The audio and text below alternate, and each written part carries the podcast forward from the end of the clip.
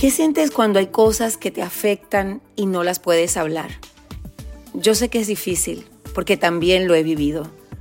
Por eso he decidido crear este espacio, para que realmente expresemos lo que nos ha pasado, lo que nos afecta y hasta lo que nos bloquea. Justamente por eso, porque no se habla.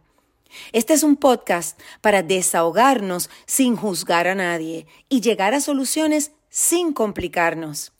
Te invito a que nos acompañes en Lo que no se habla a mí y a mi psicóloga y coach Jani Santaella, para que entendamos por qué a todos nos pasan esas cosas de las que no se habla.